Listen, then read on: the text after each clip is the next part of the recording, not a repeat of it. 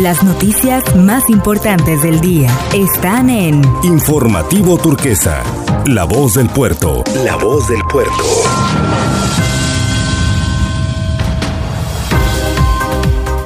Hola, ¿qué tal? Le presentamos la información más importante del día.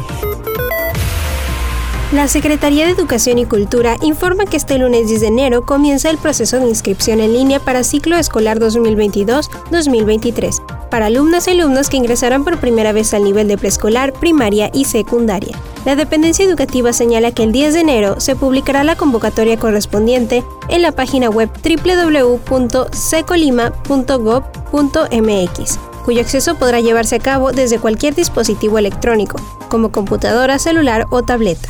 Del 10 al 24 de enero, y solo con la CURP como requisito, madres y padres de familia de alumnas y alumnos que entrarán a primaria o secundaria podrán descargar la carta de inscripción, documento que refiere el plantel escolar que le corresponde a su hijo o hija para su elección.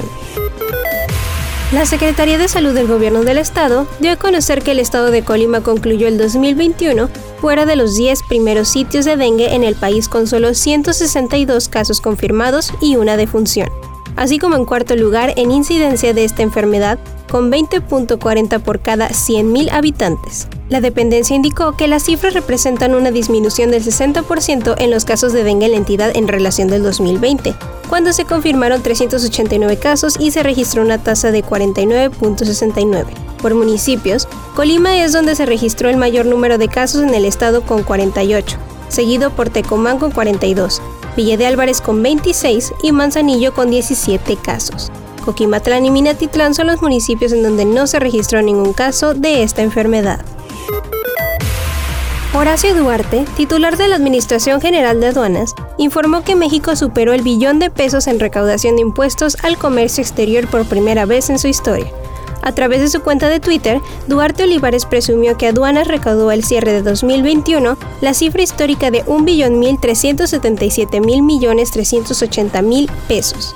Expresó, cerramos el 2021 con una noticia extraordinaria, superamos por primera vez en la historia de México el umbral del billón de pesos en recaudaciones desde las aduanas. En videoconferencia, destacó que las aduanas que presentaron un mayor crecimiento y captación de ingresos en el 2021 fueron las de Veracruz, Manzanillo, Lázaro Cárdenas, Nuevo Laredo y Altamira. Este es el pronóstico del clima para el día de hoy emitido por el Sistema Meteorológico Nacional.